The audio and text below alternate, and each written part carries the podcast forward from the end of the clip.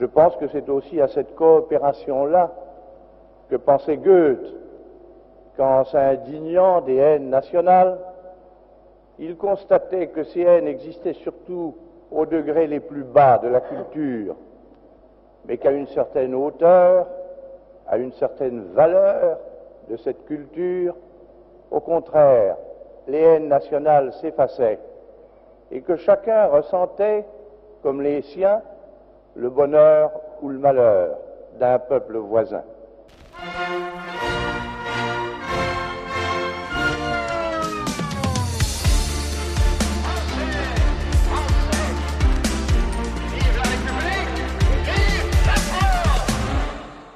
Als Frankreichs Staatspräsident Charles de Gaulle im November 1959 das Elsass besuchte und eine Rede an der Uni Straßburg hielt, da warb er Jahre vor dem Élysée-Vertrag schon für eine deutsch-französische Verständigung. Der nationale Hass, so zitierte de Gaulle damals Goethe, existiere vor allem auf den unteren Stufen der Kultur. Ab einer bestimmten Höhe empfinde man das Glück oder Unglück eines Nachbarvolkes als sein eigenes. Doch Goethe wird zum Ende des Jahres aus Straßburg verschwinden. Folge 53 von Frankophil über die Sparprogramme der deutschen Goethe-Institute in Frankreich und die deutsche Präsenz im Elsass.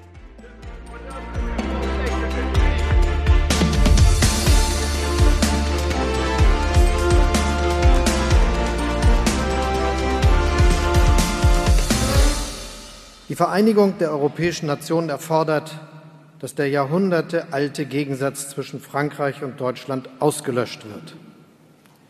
Im Jahr 1950 formulierte Robert Schumann diesen Satz.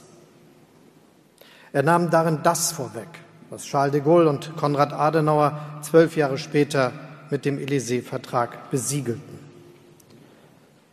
Die Überwindung einer über Jahrhunderte währenden Erbfeindschaft zwischen Deutschland und Frankreich den Beginn einer neuen Epoche der Zusammenarbeit, die über die Jahre zu einer unzertrennlichen Freundschaft heranwuchs, zu geschwisterlicher Zuneigung. Als Bundeskanzler Olaf Scholz am 22. Januar in der Pariser Sorbonne den 60. Jahrestag des Élysée-Vertrages feierte, da erinnerte er an die Gründerväter der deutsch-französischen Freundschaft und feierte das Wunder der Aussöhnung. Zum Ende des Jubiläumsjahres haben nun die Kassenwarte in der Regierung das Ruder übernommen. In wenigen Tagen schließen drei der sechs deutschen Kulturinstitute in Frankreich ihre Pforten. Die Goethe-Institute in Lille, Bordeaux und Straßburg werden geschlossen. Außenministerin Annalena Baerbock will die auswärtige Kulturpolitik reformieren und dafür die kulturelle Präsenz in Westeuropa reduzieren. Deutschland zieht sich sichtbar aus Frankreich zurück, auch wenn zum Élysée-Jubiläum in vielen Reden der Wert des Kulturaustausches als Fundament der deutsch-französischen Beziehungen betont wurde. Doch die Entscheidung, die Institute zu schließen, ist gefallen. Übrigens lange vor dem Urteil des Bundesverfassungsgerichtes zur Haushaltspolitik der Bundesregierung und trotz großer Proteste in Frankreich bis hin zu Staatspräsident Macron. Auch wenn Frankreich den Weggang der Deutschen bedauert, war die Gründung der Institute nach dem Krieg nicht unumstritten. Nicht zuletzt in Straßburg, wo der Historiker Sylvain Schirmann lange Jahre die Elitehochschule Sciences Po leitete.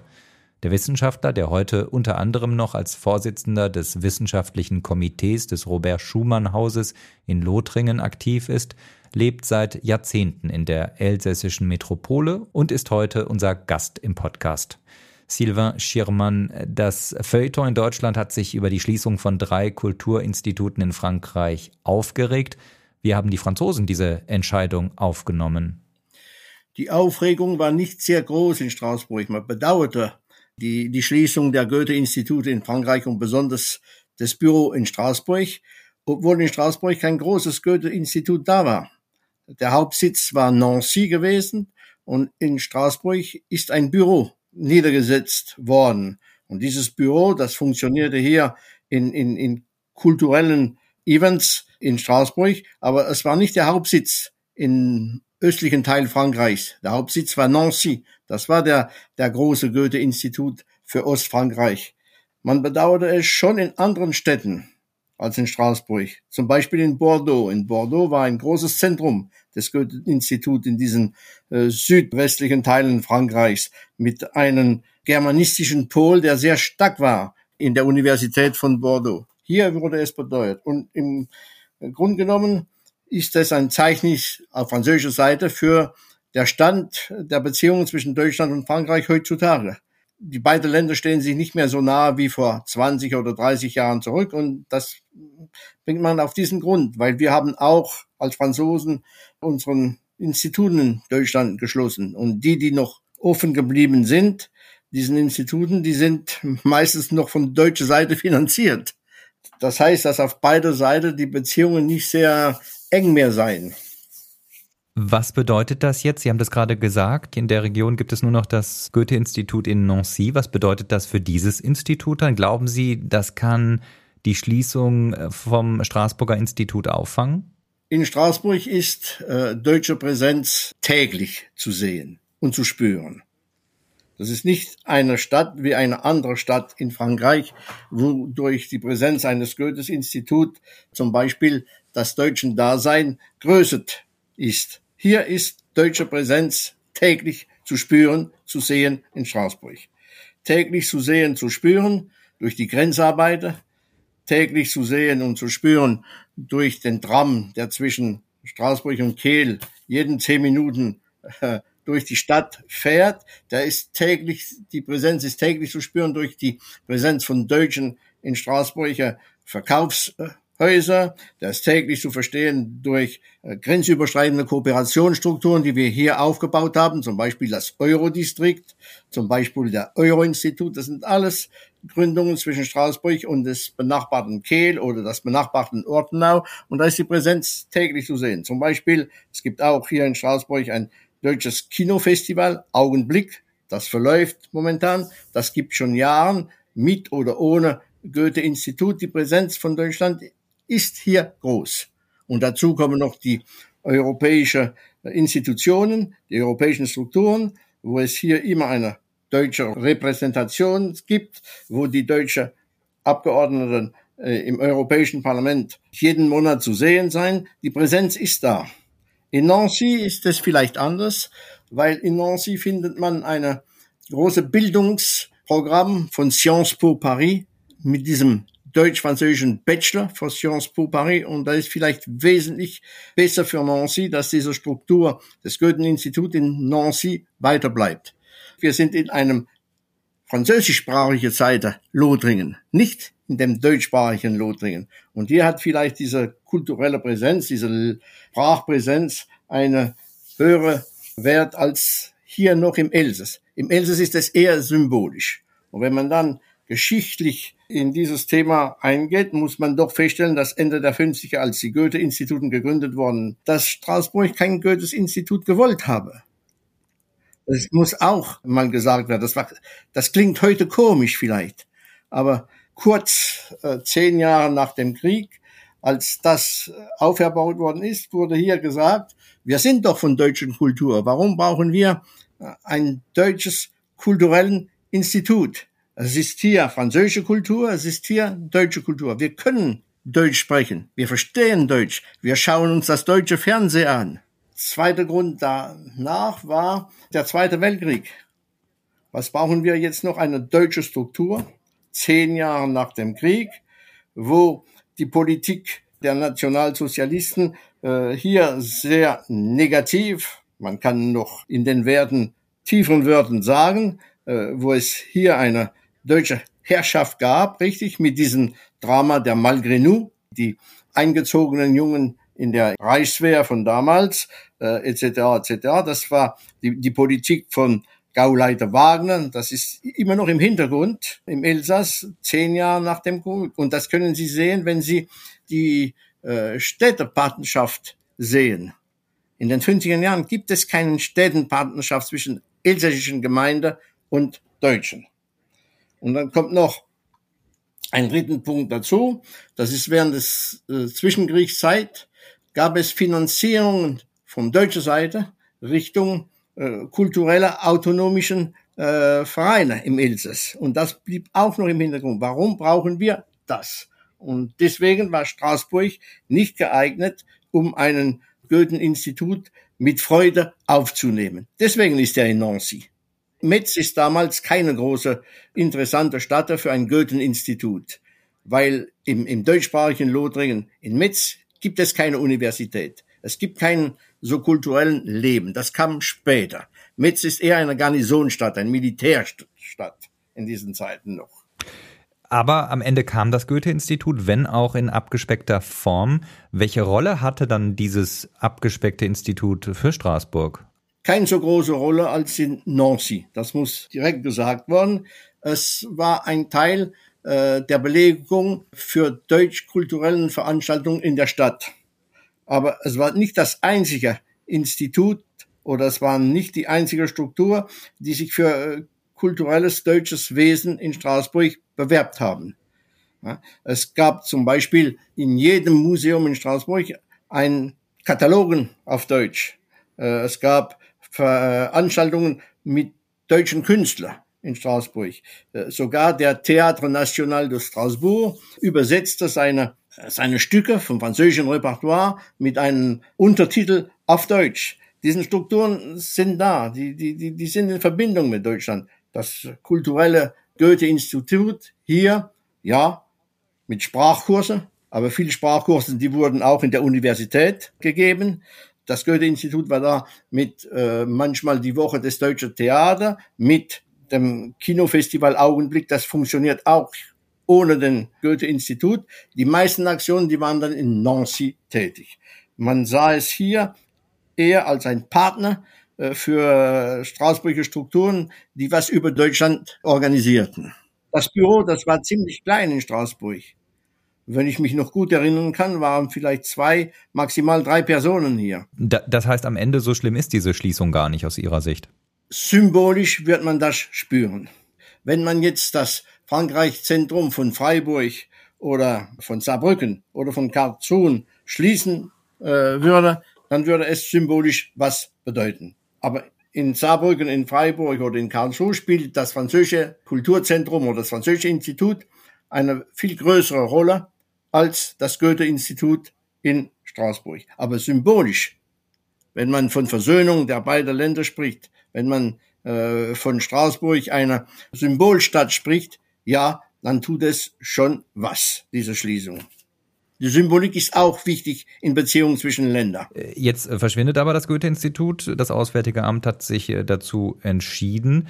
Sie haben gerade schon mal sehr detailliert die deutsche Präsenz in Straßburg oder die deutschsprachige Präsenz, sagt, sollte man vielleicht eher sagen, in, in Straßburg dargestellt. Also das deutschsprachige Filmfestival, die, die Soldaten, die Bundeswehr ist ja auch präsent in, in Straßburg. Wie hat sich diese deutsche Präsenz in den vergangenen Jahren aus Ihrer Sicht entwickelt? Die deutsche Präsenz ist, wenn ich das so sagen darf, selbstverständlich. Ich brauche nicht jeden Tag die deutsch-französische Freundschaft zelebrieren, um hier in Straßburg zu wissen, dass deutsch-französische Beziehungen Alltag ist in der Stadt und der Nähestadt.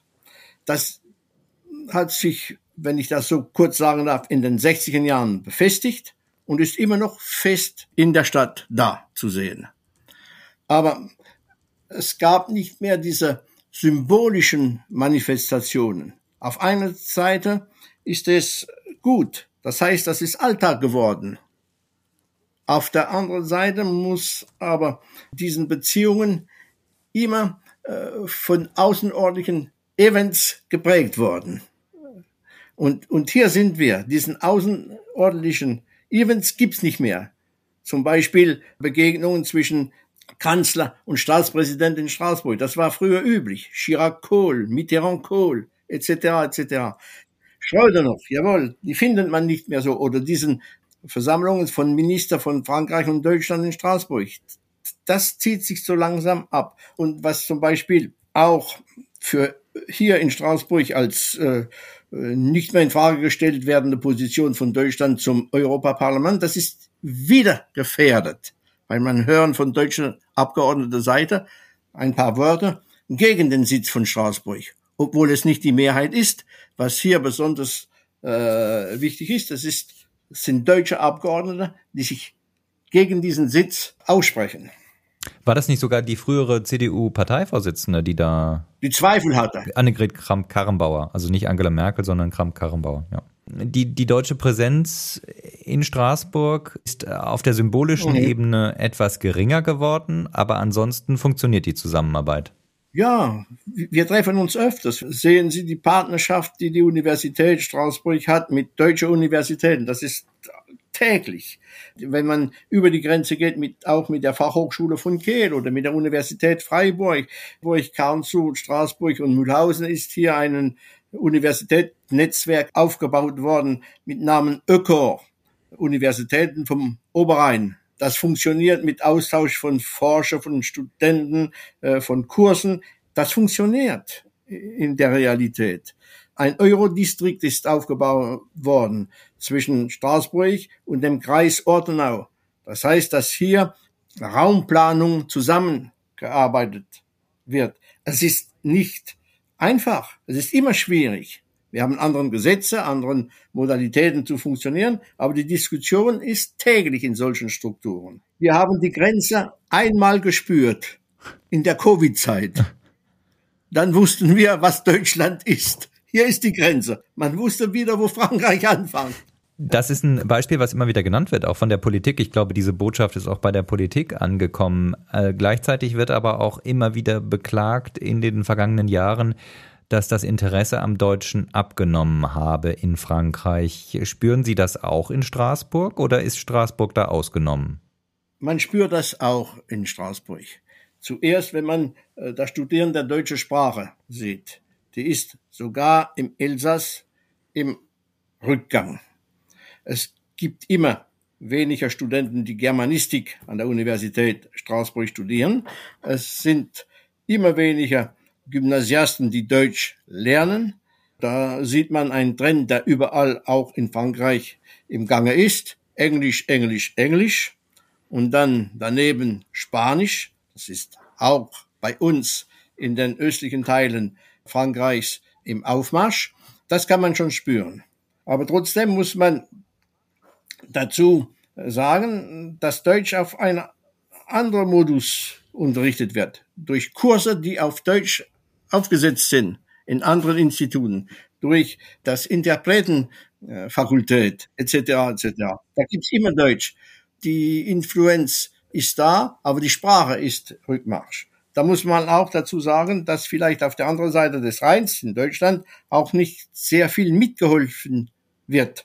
Wenn man einen Satz wie der von Winfried Kretschmer äh, letzten Juni hört, das war ein Rat an deutschen Gymnasiasten, bitte lassen Sie das Französisch fallen, gehen Sie alles auf Englisch, das ist äh, für Sie viel nützlich. Das ist auch symbolisch in einem benachbarten Bundesland, Baden-Württemberg, spricht auch nicht für diese Präsenz, für diese äh, Sprachkenntnis Deutschland. Aber im Grunde genommen, die Kulturstrukturen, die funktionieren immer miteinander noch. Aber wenn Sie sagen, das Interesse am Deutschen hat auch in Straßburg abgenommen, es gibt weniger Studenten an der Universität, an der germanistischen Fakultät, wird das so ein bisschen aufgewogen durch gewachsenes Interesse an dem elsässischen Dialekt? Also hier handelt es sich ja um einen alemannischen äh, Dialekt, dass also dieser Punkt etwas stärker in den, in den Fokus rückt? Der elsässische Dialekt ist auch im Rückgang. Man kann diesen beiden Kausalitäten verbinden. Aber wir sind global auch in einer, hm, das Wort gehört dazu, globale Welt. Die Jugend interessiert sich für anderen Regionen als Deutschland. Die Jugend interessiert sich auch für die anderen Sprachen als die deutsche Sprache. Als ich, wenn ich ein persönliches Beispiel dazu geben darf, als ich noch Leiter des äh, Sciences Po in Straßburg war, ich war Direktor von Sciences Po von 2006 bis 2015, wir hatten Partnerschaft mit deutschen Strukturen und Universitäten. Und je allmählich das im Marsch war, je weniger haben wir Kandidaten gehabt für deutsche Universitäten. Wenn wir sie gehabt haben, dann war es einfach. Erste Stelle Berlin, zweite Stelle München, das können Sie sich gut vorstellen. Und da wir in Wirtschaftsunterricht eine Partnerschaft mit Frankfurt gehabt haben, sind sie auch nach Frankfurt gegeben. Aber zum Beispiel Universitäten, die in der nahe gelegt sind, Tübingen, Heidelberg, Freiburg, ziehen keinen von unseren Studenten an. Wenn sie dann weitergehen, dann, wenn ich das so sagen darf, gehen sie dann in den globalisierten deutschen Städten. Berlin, München, Frankfurt. Hier sieht man so einen Trend. Was haben Sie als Direktor gemacht, um sich gegen diesen Trend zu stemmen? Gibt es da überhaupt Möglichkeiten, dagegen zu kämpfen oder muss man das einfach fatalistisch zur Kenntnis nehmen? Nein, man kann sich dagegen ein bisschen stellen. Zum Beispiel, ich habe äh, Doppeldiplome gegründet. Der eine, das ist für mich selbstständig gewesen, mit äh, Frankfurt an der Oder. Das ist auch eine Grenzuniversität. Die Viadrina hat eine Rolle als, als Link zwischen Polen und früher Preußen oder Deutschland. Und Straßburg ist auch so eine Brücke zwischen Deutschland und haben wir. Damals war Gesine Schwan, Präsidentin noch von der Viadrina in Potsdam, ein Doppeldiplom mit Potsdam aufgebaut. Und das haben wir dann verbreitet Richtung Krakau in so Art Struktur Weimarer Dreieck. Aber äh, im Grunde genommen, diese Strukturen sind gut, aber man muss Studierenden finden, die Deutsch sprechen. Oder muss man sie umbauen und man nimmt Englisch dazu. Sie haben äh, jetzt das versucht zu erklären, dieses sinkende Interesse auch an den alten traditionellen Studentenstädten äh, in der Region in Süddeutschland damit, ähm, dass sich die französische Jugend eher zu den globalisierten Städten hingezogen fühlt. Gibt es denn noch äh, historische Vorbehalte? Also wir haben ja diesen jahrhundertealten Streit zwischen Deutschen und Franzosen um den Zankapfel Elsass. Ist davon heute noch etwas übrig geblieben oder spielt das gar keine Rolle mehr? Das muss generationell angegangen werden. Vielleicht bei den älteren Generationen, das heißt heutzutage Leute, die in den 30 Jahren ja, Zeit geboren sein, gibt es da noch manchmal Rückhaltung. Obwohl es in diesen älteren Generationen es die Leute gibt, die am meisten pro-europäischen Parteien bei uns wählen. Das ist auch äh, so ein, ein Ziel. Die Probleme, die den Zweiten Weltkrieg hinterlassen hat, die werden immer an die Wand gehängt durch das Beispiel der Malgrenu. Das heißt, die Eingegliederten in der deutsche äh, Militärapparat während des Zweiten Weltkriegs, die finden, dass ihr Sacrifice, wenn ich das französische Wort äh, mal nehmen darf, nicht genug anerkannt ist. Hier gibt es immer Anknüpfpunkte mit dem Zweiten Weltkrieg. Wenn Sie in den jüngeren Generationen gehen, dann ist es, ich möchte nicht sagen vergessen, aber da ist es kein Hindernis für Besinnung zu Deutschland, für Arbeit mit Deutschland. Der Zweite Weltkrieg ist eher präsent durch die Gedächtnisstätte, die immer im Vordergrund stehen und die manchmal auch dienen. Im Elsass gibt es den, den einzigen Konzentrationslager auf französischem Boden. Den kennen Sie, Natzweiler, äh, Struthof. Und wenn Sie äh, heutzutage die äh, antisemitischen Akten sehen, die sich vermehren, zum Beispiel bei uns in Frankreich, ist es immer nützlich, an diesen Punkte anzuknüpfen. Jetzt feiern wir bald äh, im kommenden Jahr den fünften Jahrestag des Aachener Vertrages, also der Fortentwicklung des Élysée-Vertrags, damals unterschrieben 2019 von Kanzlerin Merkel und Präsident Macron. Sie haben gerade schon angedeutet, Eurodistrikt, äh, diese Zusammenarbeit, die grenzübergreifende Zusammenarbeit, äh, der Austausch von Arbeitskräften, Zusammenarbeit in der Verkehrsinfrastruktur. Wie würden Sie allgemein diese Zusammenarbeit bewerten? Hat die sich seit 2019, seit diesem Vertrag, der ja auch hier eine Stärkung vorgesehen hat, verbessert? Hat man das gespürt in der Region? Es gibt manchmal Initiativen, die sich an den Aachener Vertrag verwenden, um Innovationsprojekte aufbauen zu versuchen. Der Aachener Vertrag ist in einen schlechten Kontext gekommen. Ein Jahr später haben wir die Covid-Krise gehabt und die zeigte uns alltäglich hier an der Grenze, wie schwierig diese Kooperation in manchen, in manchen Fächern ist, zum Beispiel in Medizin, in Spitäler, die Grenze existierte. Im wirtschaftlichen Bereich auch. Die Grenze existierte. Der zweite schlechte Punkt nach der Covid-Krise, die ukrainische Krise. Die gibt einen anderen Kontext für die Vertiefung, die in diesem Vertrag stand, der Beziehung zwischen unseren beiden Ländern, richtig zu verwirklichen. Sind anderen Punkte in den Vordergrund gegangen und hier sieht man die Unterschiede zwischen Deutschland und Frankreich. Wirtschaftliche Souveränität. Wir haben nicht denselben Konzept rechts und links von dem Rhein für Wirtschaftssouveränität, europäische Verteidigung, Sicherheit. Wir haben nicht dieselben Visionen links oder rechts von dem Rhein. Und das ist in der Vordergrund gekommen. Und das kann man nur vernähern durch alltägliche, alltägliche Arbeit. Aber das ist ja nichts Neues. Diese Unterschiede, diese strukturellen Unterschiede auch in der Wirtschaftspolitik, Industriepolitik, in der in Verteidigungsfragen, die gibt es ja schon ja, seit Jahrzehnten, die kann man sagen. schon länger. Aber trotzdem gab es vielen Konvergenzen. Wenn man die Wirtschaft aufnimmt, äh, man muss äh, im Grunde genommen sagen, dass in den letzten 15 Jahren, ich, ich, gehe jetzt nicht von dem Kontext seit 2020 ab, aber in den, in den 15 Jahren davor hat sich Frankreich allmählich an deutschen Standard angepasst, was Schuldung anbelangt, was Konvergenzkriterien angeht. In diese Richtung ist Frankreich gegangen. Schritt nach Schritt, eher langsam auf deutscher Seite angesehen.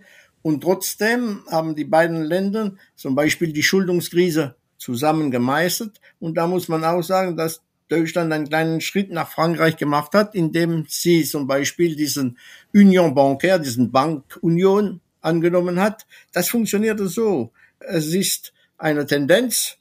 Wirtschaftsseite hat sich Frankreich eher den deutschen Maßnahmen angehalten, aber Deutschland hat dann auch Schritte allmählich kleine Schritte Richtung diesen wirtschaftspolitische Führung vom Staat, das von Frankreich geprägt wird, anpasst in manchen Situationen. Und jetzt ist es viel, ist es viel schwieriger.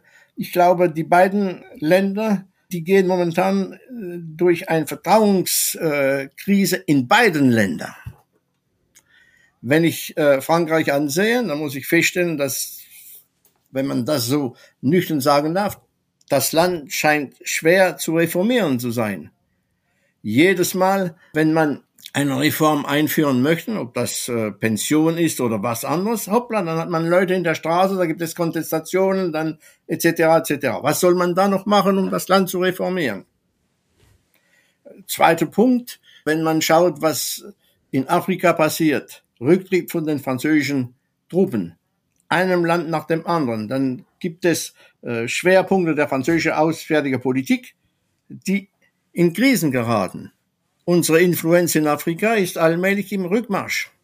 Das ist für die über 30-jährige Generation schlecht zu verstehen auf französischer Seite. Und dann ist man in einem richtigen Vertrauenskrise. Aber auf der deutschen Seite kann man sie auch sehen, diese deutsche Vertrauenskrise. Zum Beispiel fundamentales auswärtige Politik war die gute Beziehung zu Russland. Was ist sie geworden?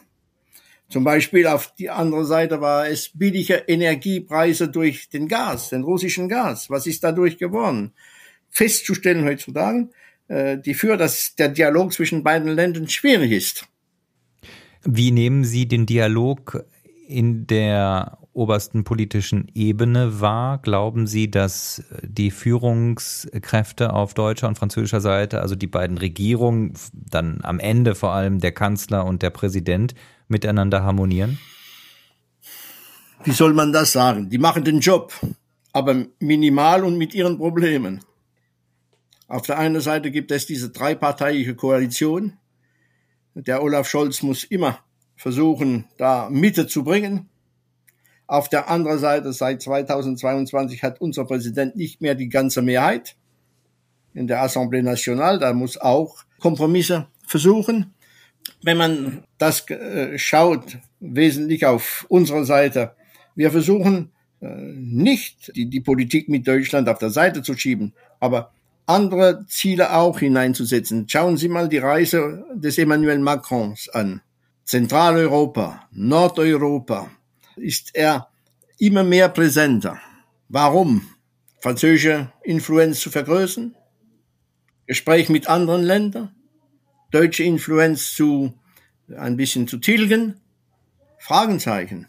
Aber Frankreich ist in einen mehr multilateralen Dialog eingegangen in Europa. Das sieht man so allmählich mit kleinen Punkten. Zweites Problem, das mir auffällt, die europäische Verteidigung. Wie soll man sie aufbauen? Haben wir strukturellen Unterschieden. Eine Kommunitarisierung der Verteidigung in, Ver in Verbindung mit der NATO, was ist eher die deutsche Ansicht, eine intergouvernementale Politik mit europäischen Schwerpunkten, das ist eher die französische Politik. Wie soll man das verbinden? Ihre und Ihre Perspektive für die kommenden Jahre wird es eher noch schwieriger oder? Äh, wenn Europa Zukunft haben soll, dann geht es nur durch einen verbesserten Dialog zwischen Deutschland und Frankreich. Und vielleicht bringt der zuständige Kontext, der heutige Kontext, äh, Grundsteine für die Verbesserung dieses Dialogs.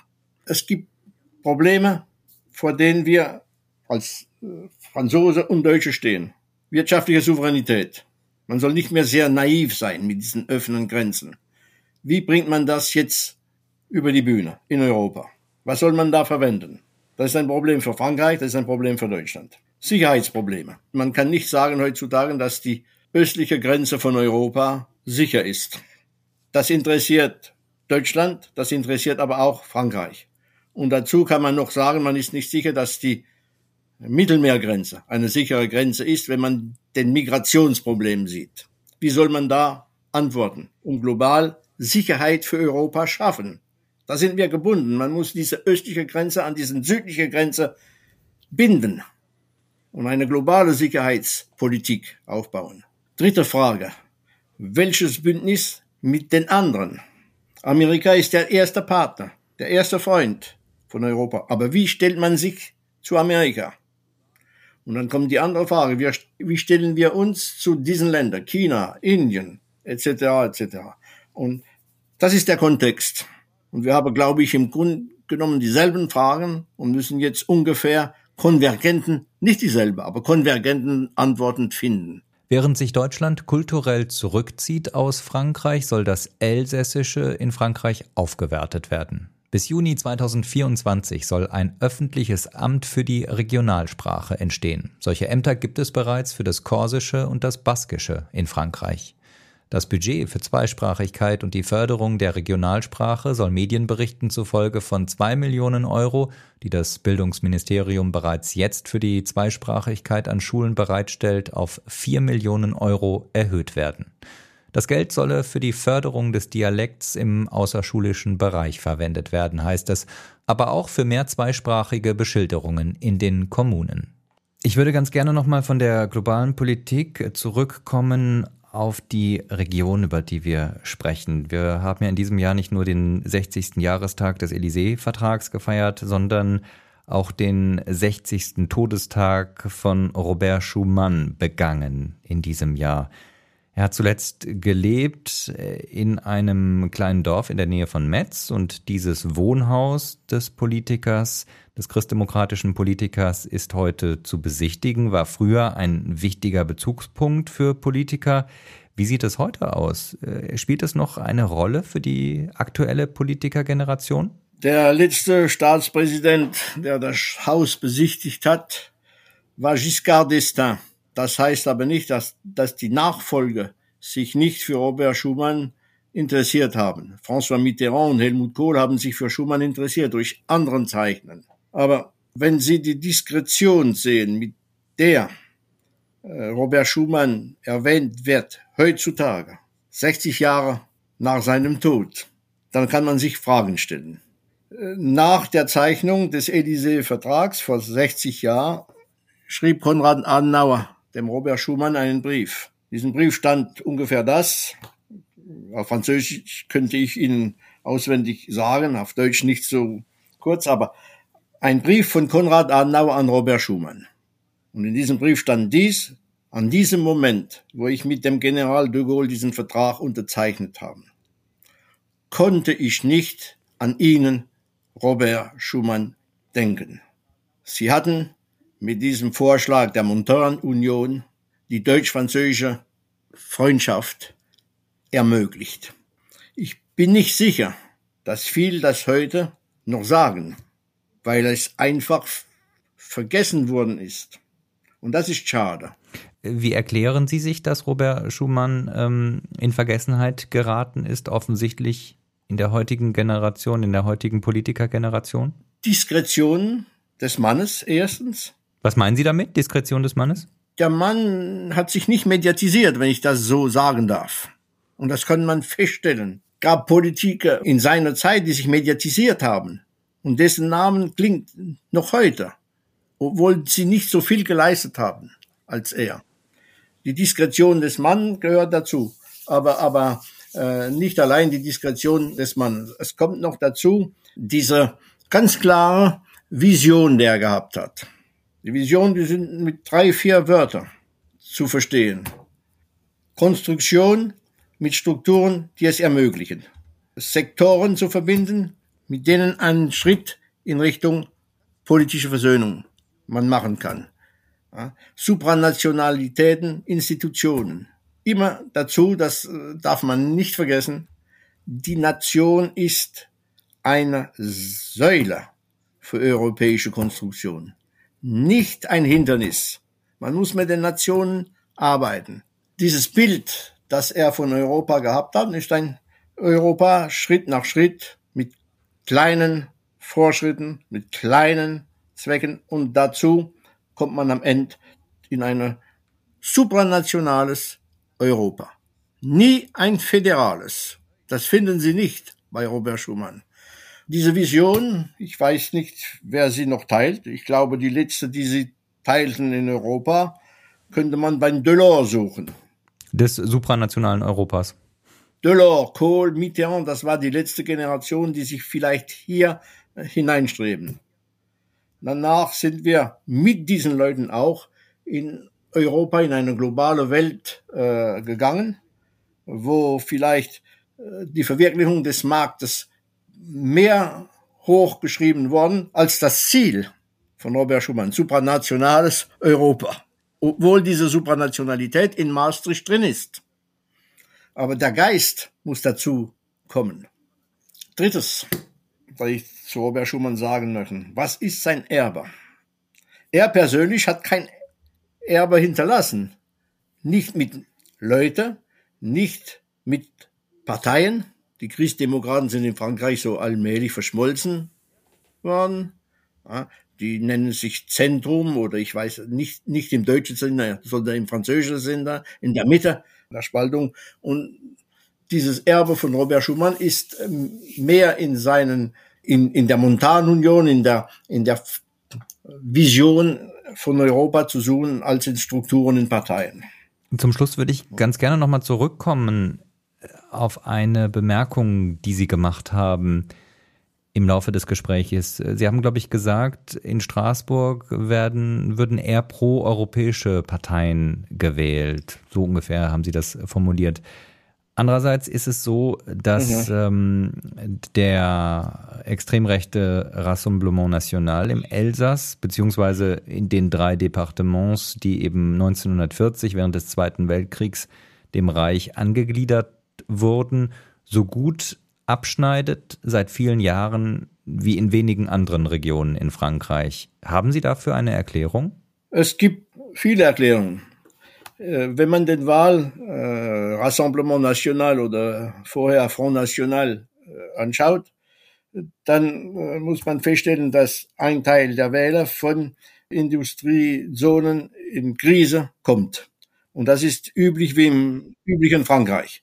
Wenn Sie zum Beispiel die Festungen von Mühlhausen für den Front National nehmen, das ist eine ehemalige Kali-Industrie, Textilindustrie, die all allmählich in Krise gegangen ist und die wählt Front National. Das ist zum Beispiel ein Arbeiterwahl, wo ein ehemaliger Arbeiterwahl, der früher zu der kommunistischen Partei gegangen ist oder zu den Linken gegangen ist, ist übergesiedelt zum Front National. Das kann man auch feststellen, wenn man das Montangebiet von Lothringen sieht. Wenn Sie zum Beispiel Hayange, der Sitzstadt von den Deux Vendel, sehen, dass diese Stadt von einem Rassemblement National Bürgermeister verwaltet wird, dann stellt man fest, wie diese ehemalige Industriezone diesen drei Departements, wie die üblichen Industriezone, die Industriezone in Krise, übrig zum Rassemblement National gehen. Und wir haben in dieser Gegend drei von dieser Zone, Mühlhausen, das Kohlenrevier äh, von Lothringen und das Montan- und Eisenrevier im Nord des Mosels Departement. Ein zweiter Grund zum Wahlen, das kann man auch feststellen, das ist üblich wie im Rest von Frankreich, Richtung diesen Banlieues, Großstadtvororte.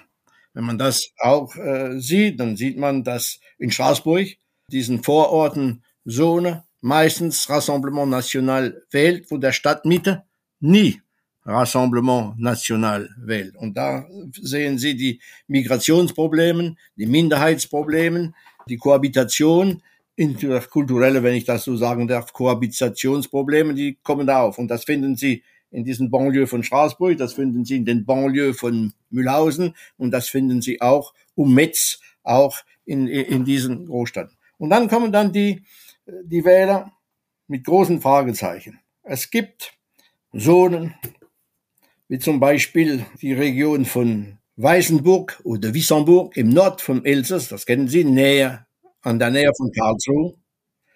Keine Arbeitslosigkeit, die Leute arbeiten meistens in Deutschland, bei Mercedes auf der anderen Seite oder auch äh, bei dem französischen Michelin in Karlsruhe oder äh, wenn man diese Nordzone sieht in, in, in, in Pirmasens, damals in der Schuhindustrie, aber die ist jetzt auch in, in Krisen gekommen. Aber Leute ohne Arbeitslosigkeit, meistens mit einem Gehalt, das äh, über den Durchschnitt äh, von den französischen Gehältern ist in dieser Zone die wählen dann Rassemblement National. Äh, es gibt eine andere Zone in der Gegend von Sarunion, Sargemünd, auch so, Agrarzone. Leute arbeiten meistens auf der anderen Seite der Grenze. Wie kann man denn erklären? Ist es eine Wahl, dass sich gegen den französischen Staat ausspricht, der nicht genug präsent ist in diesen Zonen? Sind es Ängste, gegen die Probleme, die man über das Fernsehen von anderen Gegenden eingliedert? Auf jeden Fall auf das, was Sie angedeutet hatten, zum Beispiel äh, in den drei Departements, die annexiert wurden. In dieser Gegend kann man feststellen, dass es während der Zwischenkriegszeit Autonomisten gab. Sie wussten, was die Autonomisten damals waren. Elsass sollte nicht in den Französischen Republik eingegliedert werden sondern ein autonomes Gebiet feststellen. In dieser Gegend ist es von jeher meist konservativ gewählt worden. Und was hier richtig zu sagen ist, das ist, traditionell wählten diese beiden Gegenden gaullistisch. Die Autorität.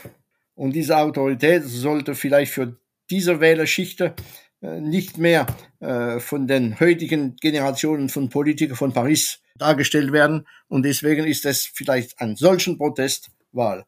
Auf jeden Fall, der Rassemblement National hat sich normalisiert bei uns mit guten Ergebnissen. Und das stellt echte Identitätsfragen in unserer Zone.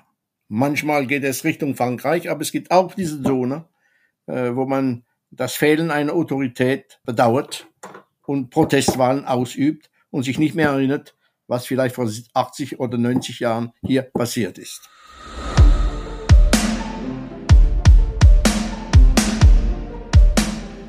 Folge 53 von Frankophil über die halbierte Präsenz der deutschen Goethe-Institute in Frankreich und die Rolle des Deutschen im Elsass. Zu Gast war heute der Historiker und langjährige Leiter der Sciences Po in Straßburg, Sylvain Schirmann. Die wissenschaftliche Begleitung dieser Ausgabe lag bei Landry Charrier. Der Dank für Förderung und Unterstützung geht an das Gustav Stresemann Institut in Bonn und den Deutsch-Französischen Bürgerfonds. Am Mikrofon war Andreas Noll.